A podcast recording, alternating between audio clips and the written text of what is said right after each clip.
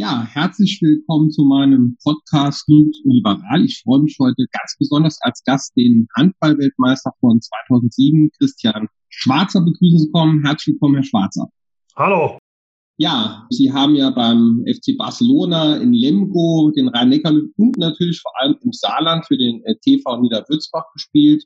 318 Länderspiele, 965 Tore, Rekordtorschütze 2007 Weltmeister an unheimlich vielen Europameisterschaften, Weltmeisterschaften, Olympischen Spielen teilgenommen. Sie sind jetzt nach ihrer Zeit als Juniorenbundestrainer, Jugendkoordinator und Trainer im Handballverband Saar. Da wollen wir heute auch drüber sprechen, aber auch über die aktuelle Lage, wie Sie die äh, wahrnehmen. Ja, also da fange ich vielleicht mal direkt beim äh, Thema an. Für den, gerade für den Hallensport ist die jetzige Situation ja besonders schwierig. Ich bin auch Mitglied bei Teamsport Deutschland in Beirat. Das sind so alle großen Hallensportarten dabei.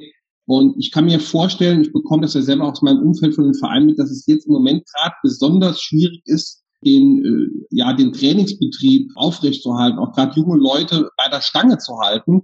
Wie, wie ist da jetzt im Moment äh, die Lage? Wie nehmen Sie das wahr? Also ich fange noch mal ein bisschen weiter vorne an. Ähm, generell ist es ja so, dass, äh, und das fand ich richtig klasse, dass der DOSB, also der Deutsche Olympische Sportbund, ziemlich in den Anfängen noch äh, der ganzen Geschichte ja immer wieder dafür plädiert hat, äh, Kinder, äh, Jugendliche weiterhin im Sport zu halten und äh, hat es dann sogar geschafft, ähm, dass äh, nicht nur die erste und zweite Bundesliga, mein Fußball hat ja den Vorreiter gemacht, das war eine gute Sache, Handball hat ja dann auch nachgezogen und der DOSB hat es ja dann geschafft, dass sowohl die dritte Liga als auch die Jugendbundesliga als auch sogar runtergebrochen bis in die Landeskader ähm, das Ganze mehr oder weniger dem Profisport zugeordnet wurde und man theoretisch weiter trainieren konnte. Na, jetzt ist es natürlich so, dass äh, gerade im Saarland oder wenn man mal guckt, äh, bei uns ist ja der SV 64 Zweibrücken, die geografisch in die Pfalz gehören aber dem saarländischen Handball zuge Handballverband zugeordnet sind, ähm, quasi äh, ja, keine Halle im Saarland offen ist, war wie auch immer. Alle Kommunen haben da dicht gemacht. Äh, wir haben die große Möglichkeit, äh, beim Landessportverband des Saarlandes optimale Rahmenbedingungen vorzufinden. Das heißt, wir könnten theoretisch mit allen Landeskadern trainieren. Ich sage theoretisch, weil wir zusammen mit unserem Präsidium ähm, in der aktuellen Situation entschieden haben, ähm, auch wenn es uns natürlich schwerfällt, aber kein Training mit den Kindern zu machen, weil wir gesagt haben, ähm, die Kinder müssen jetzt damit kein Geld verdienen. Natürlich wollen wir sie im Sport behalten und alles, aber nichtsdestotrotz erlaubt es uns die aktuelle Situation nicht, einmal in der Woche 16, 18 Kinder aus dem ganzen Saarland zusammenzuholen in der Halle Handball ist auch eine Vollkontaktsportart. Natürlich kann man Trainingsinhalte machen, die äh, kontaktfrei sind. Also du kannst unterschiedliche Wurfvariationen, Passvariationen, solche Dinge kannst du trainieren. Aber wir haben gesagt, ähm, dass wir jetzt nicht wollen, dass zum Beispiel ein Kind infiziert sich. Wir haben einen Hotspot beim Handballverband Saar und das wäre einfach für die Außendarstellung ähm, nicht so klasse. Und deshalb äh, ist es einfach so, dass aktuell der Trainingsbetrieb äh, mit den Landeskadern ruht. Äh, die Idee ist natürlich jetzt, ähm, im Moment entwickelt sich ja alles wieder relativ positiv. Wir haben viele Testmöglichkeiten im Saarland ähm, über die Schulen, über die Testzentren, die wir haben, dass wir vielleicht äh, in der nächsten oder übernächsten Woche vielleicht hingehen können und sagen können, wir nutzen die Tests. Jedes Kind, das ins Training kommen möchte, bringt dann wieder morgens aus der Schule oder geht vor dem Training in ein Testzentrum. Äh, ich glaube, über 400 haben wir mittlerweile im Saarland. Die Tests sind kostenfrei. Äh, bringt den Test mit ins Training und so hätten wir zumindest mal, äh, ich weiß nicht, eine wie viel prozentige Sicherheit, dass da in den Trainingseinheiten einfach nichts passiert. Ne? Also das einzige Training, was ich im Moment mache, wir haben halt mit dem Handballverband Saar eine ganz enge Kooperation mit unserer Elite-Schule des Sports, das Gymnasium an Rotenbühl da ja Schule jetzt eigentlich die ganze Zeit stattgefunden hat, jetzt war ja diese Woche durch die Inzidenzzahlen äh, Klasse 5 bis 10 nicht im äh, Präsenzunterricht, sondern wieder im Homeschooling. Nichtsdestotrotz äh, bieten wir das Training äh, an beim äh, ähm, Gymnasium am Rotenbühl. Und wie gesagt, die anderen Dinge, was die Kadermaßnahmen anbelangt, äh, die ruhen aktuell noch. Haben Sie da Beispiele oder auch Rückmeldungen von vielen Vereinen? Ich bekomme aus meinem Umfeld mit, dass es da manchmal auch schwierig ist, die ja, Jugendlichen und Kinder bei der Stange zu halten, weil jetzt ja schon quasi ein Jahr das äh, Training ausfällt. Was ist da so Ihre Rückmeldung? Ich glaube, in dem, in dem ja, höheren Level Richtung Leistungssport, da bleiben, glaube ich, die meisten ja dabei. Aber gerade im, im Breitensport ist es doch, glaube ich, besonders äh, schwierig, wenn so lange ja, das Training fehlt, dass sich dann einfach Kinder und Jugendliche umorientieren. Das ist doch, glaube ich, gerade ein, ein, ein Riesenproblem auch in der Vereinswelt.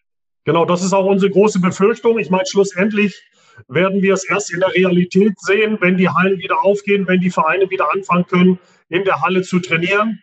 Äh, aktuell bieten viele Vereine äh, Online-Trainingseinheiten an, aber das ist halt nicht unsere Sportart, weil äh, Handball lebt von diesem Teamgedanken, Dinge zusammenzumachen, nicht auch nur in der Halle, sondern auch außerhalb der Halle. Und davon lebt unsere Sportart, von Emotionen, von, von diesen ganzen Dingen. Und das ist die große Befürchtung, die wir haben, dass wenn es dann wieder losgeht, dass uns äh, leider viele Kinder äh, ja auch wegbrechen. Ich meine jetzt äh, die Ablenkung mit äh, PlayStation und wie die ganzen Dinge alle heißen. Äh, das Schlimme ist ja jetzt auch, damit kann man auch plötzlich noch Geld verdienen und auch nicht wenig. Ne? Also das darf man ja auch nicht vergessen. Ähm, und deshalb ähm, ist auf der einen Seite die Befürchtung, dass uns Kinder wegbrechen. Auf der anderen Seite habe ich aber gestern auch mit unserem Präsidenten nochmal drüber gesprochen. Es kann auch eine Chance für uns sein, dass jetzt Kinder vielleicht lange nichts machen konnten und wir sie deshalb vielleicht nochmal wieder akquirieren können oder neu akquirieren können für unsere Sportart, eben mal wieder was zu machen, weil sie lange nichts machen konnten. Ne? Und dann hoffen wir natürlich, dass sich das vielleicht irgendwo die Waage hält und uns nicht zu viele Kinder einfach wegbrechen. Ja, das wäre absolut wünschenswert, weil da gibt es ja auch eine ganze Reihe an äh, Studien zu Bewegungsmangel und ich glaube, gerade für Jugendlichen sind ja die Kontaktbeschränkungen auch besonders ja, hart. Äh, hart. Ähm, ja, gibt's äh, Handball ist ja eine klassische Hallensportart. Gibt es Möglichkeiten im Sommer da Beachhandball draußen? Ist das irgendein Thema oder setzt man jetzt vor allem darauf, möglichst schnell in die Hallen mit Testkonzepten weil ja schon, glaube ich, die Hygienekonzepte, die es ja auch ähm, ja, im Profisport gibt oder in, in anderen Sporten auch eigentlich ja übertragbar sind, wie Sie eben gesagt haben, mit den vielen Testzentren auf den Amateur- und Jugendbereich. Ja, wir, wie gesagt, ich habe ja schon gesagt, wir haben auf der Landessportschule in Saarbrücken haben wir ein überragendes Testkonzept. Da muss auch jeder Verband, ich habe auch für den Handballverband Saar ein Testkonzept geschrieben, äh, Hygienekonzept. Äh, und das geht jetzt über in dieses Testkonzept ähm, und äh, zum Beispiel am Rotenbühl-Gymnasium äh, testen wir jeden Morgen vor jeder Trainingseinheit. Ähm, das äh, sind halt Möglichkeiten, um wieder in einen Trainingsbetrieb zurückzukehren. Natürlich kann man sagen, jetzt Wochenende soll ja auch wieder 20, 25 Grad draußen sein. Leider gibt es aber nicht so viele Beachanlagen, um jetzt zum Beispiel Beachhandball zu machen. Natürlich kann man auch Dinge draußen machen, aber schlussendlich lebt unsere Sportart von dem Training und von dem Spielen in der Halle. Ähm, und äh, deshalb müssen wir einfach versuchen, wenn es die Rahmenbedingungen natürlich immer zulassen, das ist das Allerwichtigste, nicht, dass wir da irgendwelche Menschen gefährden. Das ist immer noch die oberste Priorität. Ähm, wollen wir einfach zurückkehren in die Halle und äh, unseren Sport wieder in der Halle betreiben. Ja, bevor wir zu Ihrer Arbeit als ähm, Jugendkoordinator kommen, äh, vielleicht noch mal eine Frage zum ähm, ja, Profisport.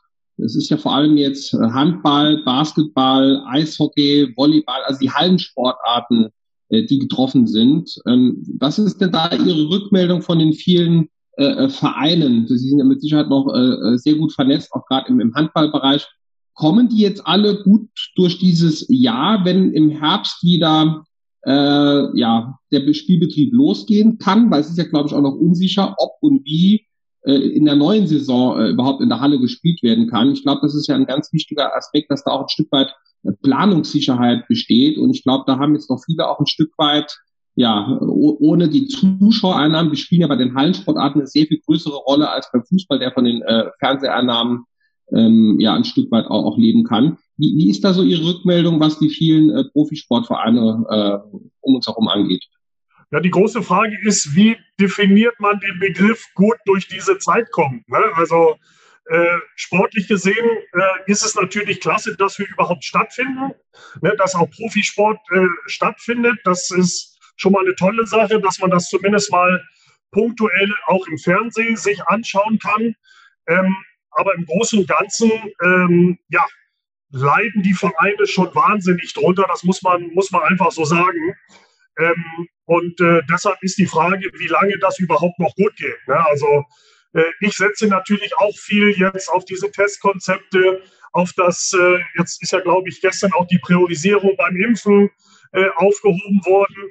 Da setze ich natürlich auch viel drauf, dass äh, das jetzt, äh, jetzt habe ich was gehört, ähm, dass zum Ende der Sommerferien alle äh, deutschen Bürger, auch die Kinder, ein Impfangebot haben sollen. Und da setze ich natürlich auch viel drauf, dass dann eben ähm, ja, durch die Impfung wieder die Möglichkeit besteht, äh, auch mit Hygienekonzepten dann mit Zuschauern wieder in die Hallen zurückzukehren, weil äh, ich glaube einfach, im Moment ist es noch so unter einem Mantel der Verschwiegenheit, aber ganz viele Vereine haben wahnsinnige finanzielle Probleme, brauchen da natürlich auch die Unterstützung des Staates, damit äh, die nicht von der Bildfläche verschwinden. Ne? Das muss man einfach ganz klar so sagen. Ne? Ja, absolut. Also ich glaube, wir waren am Anfang äh, leider ein bisschen äh, zu langsam beim Impfen. Jetzt nimmt es Fahrt auf. Ich glaube, es ist auch gut, dass das jetzt zu den Fachärzten endlich kommt. Und ja, in der Tat, Ende zweites Quartal sollten, äh, sollte das Impfangebot geben. Und ich glaube, dann ist man entweder geimpft oder getestet und dann sollte auch wieder der Hallensport möglich werden. Und das ist, glaube ich, für die Planungssicherheit von den Vereinen ja in der Tat ganz wichtig. Ähm, Kommen wir mal kurz zur Lage im äh, Saarland. Wie sind Sie überhaupt zur Jugendarbeit gekommen? Was reizt Sie da und wie sehen Sie die aktuelle Situation in Deutschland und vor allem bei uns im Saarland? Äh, ich sag mal so, zur Jugendarbeit bin ich schon während meiner aktiven Zeit äh, gekommen. Ich meine, ich bin selbst Papa. Ich meine, mein Sohn ist mittlerweile 22, aber äh, er war ja auch irgendwann mal klein und ähm, ich bin äh, immer sehr gern in, in Robinson Club, fahre ich immer sehr gern in Urlaub, weil es da sehr viele Sportmöglichkeiten gibt. Und irgendwann habe ich dann von Robinson mal die Anfrage bekommen, ich, ob ich mir nicht vorstellen könnte, so ein Kinderhandballcamp äh, bei Robinson zu machen. Ne? Und da habe ich gesagt, ja, äh, ich habe immer schon zu meiner aktiven Zeit, äh, war ich immer mal, äh, ob es jetzt äh, beim TBV Lemgo war, oder auch bei den Rhein-Neckar-Löwen war ich immer mal in den Trainingseinheiten, auch bei den Jugendmannschaften, weil man mich gefragt hat, ob ich da vielleicht mal mitmachen könnte. Und da habe ich einfach gemerkt, dass mir die Arbeit mit Kindern und Jugendlichen unheimlich viel Spaß macht, weil es auch eine ganz ehrliche Arbeit ist. Ne? Also die Kinder sagen dir, wenn irgendwas scheiße ist, auf Deutsch gesagt, oder ob ihnen was gefällt. Und da sind Kinder ganz ehrlich. Und das macht einfach äh, wahnsinnigen Spaß dann auch noch mit leistungsorientierten äh, Kindern zu arbeiten, ist eine ganz tolle Sache. Und äh, dann habe ich äh, nach meinem oder zum Ende meiner Karriere ähm, dann vom Heiner Brandt äh, damals die Anfrage bekommen, ob ich mir nicht vorstellen könnte, als Jugendkoordinator und Jugendbundestrainer beim Deutschen Handballbund äh, das zu übernehmen. Und äh, so hatte ich dann natürlich einen perfekten Übergang äh, aus der aktiven Karriere trotzdem in meinem Sport bleiben zu können trotzdem auf einem sehr hohen Niveau mit, mit Jugendlichen zu arbeiten. Und das war sehr, sehr reizvoll gewesen, genauso wie meine Aufgabe jetzt hier beim Saarländischen Handballverband. Und äh, so bin ich da jetzt auch hängen geblieben. Und wie gesagt, äh, das ist das, was mir am allermeisten fehlt, äh, aktuell mit den Kindern in der Halle stehen zu können. Äh, wenn du jeden Tag äh, mehrere WhatsApp-Nachrichten kriegst und immer wieder gefragt wird, wann geht's weiter, wann, wann können wir wieder, ähm, dann blutet einem schon das Herz, äh, wenn man den Kindern im Moment leider keine positiven Rückmeldungen geben kann. Absolut, das, äh, das höre ich auch überall, das äh, glaube ich sofort. Ähm, ja, wir haben jetzt ja ähm, den, den Yves Kugel in, in Melsungen. Ihr, ihr Sohn wechselt jetzt auch nach Lemgo, wo Sie ja auch für äh, gespielt haben. Ähm, wie schätzen Sie da die Perspektiven ein und gibt es auch perspektivisch noch andere, die den Sprung schaffen können, äh, ganz nach oben in den Profisport? Wie ist das so im Moment die, Ihre Einschätzung dazu? Ja, ich denke mal, wir sind, äh, was die Saarländer anbelangt, äh, in der Handball-Bundesliga, erste, zweite Liga, sind wir eigentlich gut vertreten, auch fast ausnahmslos alles Jungs, die bei uns auf dem Rotenbühl-Gymnasium waren. Das heißt, sie haben schon früh versucht, Sport und äh, Schule oder dieses Duale quasi unter einen Hut zu bringen. Und äh, wir können halt übers Rotenbühl-Gymnasium vier zusätzliche Trainingseinheiten in der Woche anbieten.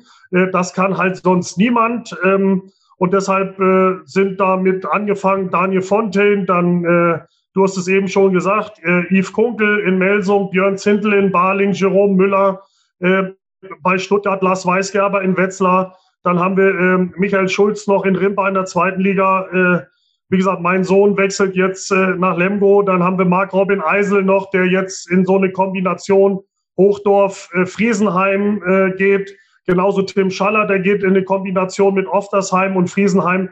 Also wir haben schon äh, das eine oder andere Talent, äh, das dann auch den Weg ganz nach oben schafft. Und äh, ich würde mir natürlich wünschen, sie würden so lange als möglich im Saarland bleiben. Nur ähm, aktuell ist leider unsere höchste Spielklasse die dritte Liga. Ähm, Louis und dem SV 64 Zweibrücken.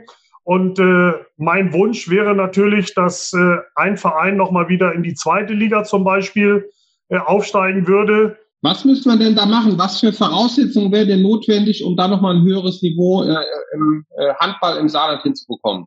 Ja, wir haben vorhin schon drüber gesprochen. In erster Linie geht es im Profisport um Geld. Ja, und äh, wenn ich, äh, ich denke mal, wir haben, äh, ob Salui hat es jahrelang gezeigt in der zweiten Liga mit äh, immer ausverkauften Hallen oder äh, wenn ich gucke, wir haben äh, vor zwei Jahren so ein Legendenspiel in Homburg-Erbach gemacht. Die Karten waren innerhalb von zwei äh, Stunden vergriffen. Da waren zweieinhalbtausend Leute im, Sport, im Sportzentrum Homburg-Erbach. Also der Bedarf an Spitzenhandball im Saarland ist weiterhin seit der Niederwürzbacher Zeit ist er weiterhin gegeben. Und äh, schlussendlich äh, brauchst du nur die finanziellen Ressourcen, die im Großteil, im größeren Rahmen aktuell, muss man das so sagen, äh, in Elversberg, in Saarbrücken oder in Homburg sind mit, mit potenziellen oder potenten Sponsoren. Ähm, und wenn die nur ein Bruchteil. Das wollte ich gerade sagen, ne? Das wird ja ein kleiner Teil schon reichen eigentlich, ne? Ja, und, und jetzt sehe ich das mit gemischten Gefühlen, weil der TV Homburg hat jetzt die Möglichkeit, auch in die dritte Liga zu kommen. Und die haben zum Beispiel mit der Firma Dr. Theis einen dieser potenten Partner hinten dran.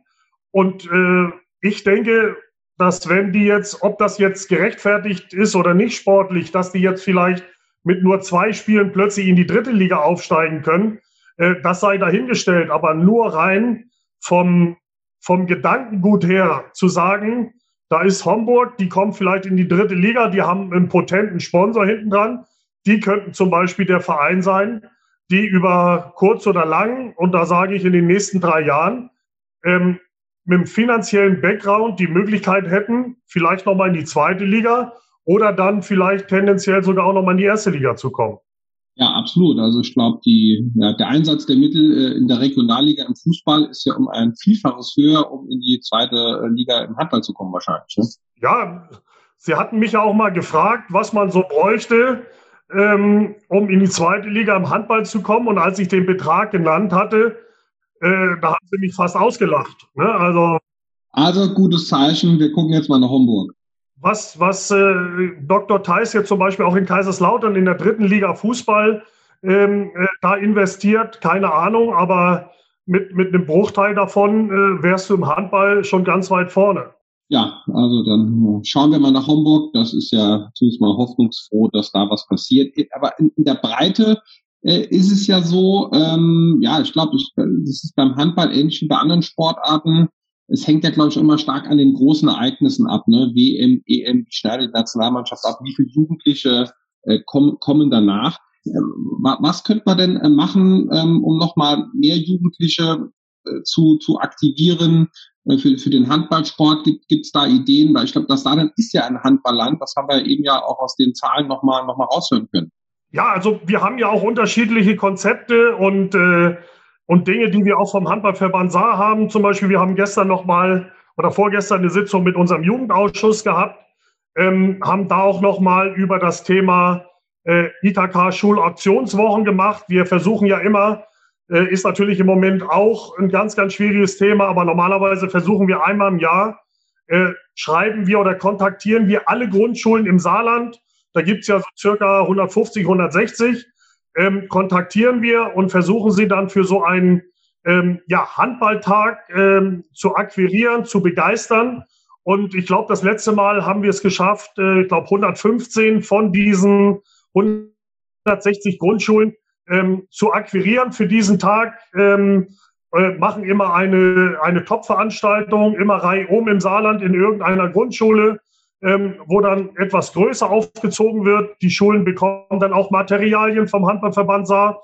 Und das sind einfach so Dinge, ähm, wie ich eben Kinder ähm, für den Sport auch begeistern kann. Und du hast es ja eben schon gesagt, natürlich ist es ganz, ganz wichtig, dass die Kinder den Sport idealerweise, auch wenn natürlich, äh, und da versuchen aber auch die Verbände ja immer schon zu gucken, ähm, wichtig ist, dass die Kinder die, den Sport auch erfolgreich im Fernsehen gucken können oder eben erfolgreich ihre Idole ähm, im, in den öffentlichen Medien, in den neuen Medien, Facebook, Instagram. Da muss man präsent sein.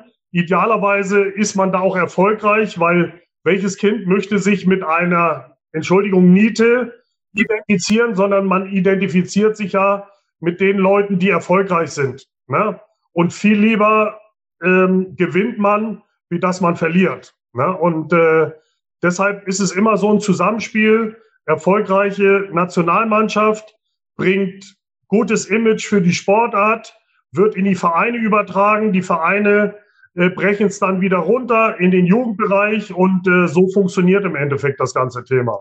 Ja, da hat sich natürlich jetzt äh, einiges geändert äh, durch die durch die sozialen Medien. Freizeitverhalten ist natürlich, glaube ich, generell anders, auch die Konkurrenz oder den Sportarten. Gibt es sonst irgendwo einen ganz großen Unterschied im Vergleich zu deiner früheren aktiven Zeit und heute äh, im Handball oder wie, wie, wie schätzt du das heute ein? Ja, wenn ich an meine Anfänge zurückdenke, meine erste Saison im Profisport war 87, 88. Da war natürlich alles viel kleiner, gemütlicher. Die Hallen, da waren so Hallen um die 1000, 1500, 2000 Zuschauer. Da war dann immer Kiel mit äh, 6000 Zuschauer der Krösus äh, der Handball-Bundesliga gewesen. Und äh, die Kieler Ostseehalle war immer das Nonplusultra ähm, des Handballs. Das war der Handballtempel schlechthin. Und wenn du heute dann siehst, diese Multifunktionsarenen, die SAP-Arena, äh, die Köln-Arena, es gibt ja ganz viele tolle Handballhallen ähm, oder Multifunktionsarenen in Deutschland. Ähm, und das ganze Geschäft ist natürlich viel größer geworden. Äh, früher ähm, wurden auch Gelder mal so mal auf die Hand auch bezahlt noch und so. Ähm, und äh, heutzutage sind äh, äh, äh, die Vereine ja äh, Wirtschaftsunternehmen ne? und auch keine kleinen. Da hängen ja auch sehr, sehr viele Arbeitsplätze dran, nicht nur die von, von den Spielern und Trainern, sondern das Ganze drumherum, was dazugehört.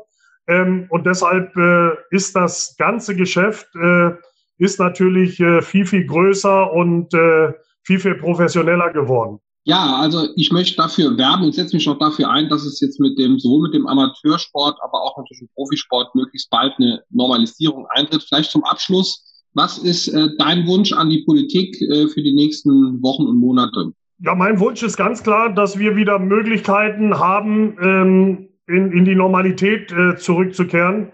Ähm, auch nach dem oder ja, sagen wir nach dem ersten Lockdown damals haben sich ja schon ganz viele Vereine jetzt, ich spreche jetzt nur vom Sport, aber wenn du jetzt auch mal guckst in die, in die Tourismusbranche, in die Gastkultur, es gab ganz viele tolle Hygienekonzepte, so, und man hat dafür viel Geld investiert auch. Und nachher hat es keinen mehr interessiert. Ja, es gab ja auch ein Projekt mal in, in, in äh, Leipzig. Ich glaube, man hat ein Konzert gemacht. Ich weiß jetzt nicht mehr, wer das war. Ähm, in Kombination mit einer Handballveranstaltung. Auch da hat man festgestellt, mit dem nötigen Hygienekonzept. Es gab keine einzige Infektion bei dieser oder nach dieser Veranstaltung. Ähm, aber man hat diese Dinge einfach dann gar nicht mehr wahrgenommen. Und, und das ist das, was mich so ein bisschen ärgert, dass es viele gute Konzepte gibt oder gab und die aber keinen mehr interessieren. Ne? Und deshalb würde ich mir einfach wünschen, äh, in der Politik äh, in allen unterschiedlichen Fragen gab es immer Expertenrunden aus unterschiedlichen Bereichen, auf die man gehört hat. Und ausgerechnet jetzt in diesem Fall will man einige Meinungen gar nicht hören, sondern nur eine bestimmte Meinung und alles andere, was drumherum passiert, möchte man sich gar nicht mehr anhören. Und das finde ich einfach ein bisschen schade, dass bei allen anderen Fragen Experten aus den unterschiedlichen Bereichen äh, befragt werden. Äh, nur hier in dem Fall entscheiden Leute, die teilweise, äh, um mal auf Deutsch zu sagen, gar keine Ahnung von der Materie haben, versuchen Dinge zu entscheiden. Und das ist eine Sache, die mich so ein bisschen ärgert. Ähm, und deshalb wünsche ich mir einfach nur, dass wir jetzt über die Konzepte, über die Testung, über die Impfung es wieder schaffen, die Kinder in die Hallen zu bringen, äh, dass sie wieder ihren Sport machen können und äh, dass sie das machen können, was sie wirklich lieben. Absolut, dem kann ich mich nur anschließen. Verhältnismäßigkeit, man muss eben mit allen Betroffenen reden, mit allen Experten an einen Tisch. Und ja, das Saarland hat es ja auch ein Stück weit vorgemacht. Tübingen und auch andere Länder um uns herum zeigen ja, dass es geht. Es gab ja auch in Berlin mal so einen Test mit den äh, Volleyballspielern mit Zuschauern, der eigentlich gut geklappt hat. Und ich glaube, das ist in der Tat der, der richtige Weg. Also ganz lieben Dank für das Gespräch. Äh, lieben Dank, Christian Schwarzer. Weiterhin alles Gute. Danke gleichfalls. Bleibt schön gesund. Ne? Ebenso. Ja, ich hoffe, der Podcast hat Spaß gemacht. freue mich über eine gute Bewertung. Alles Gute und bis bald.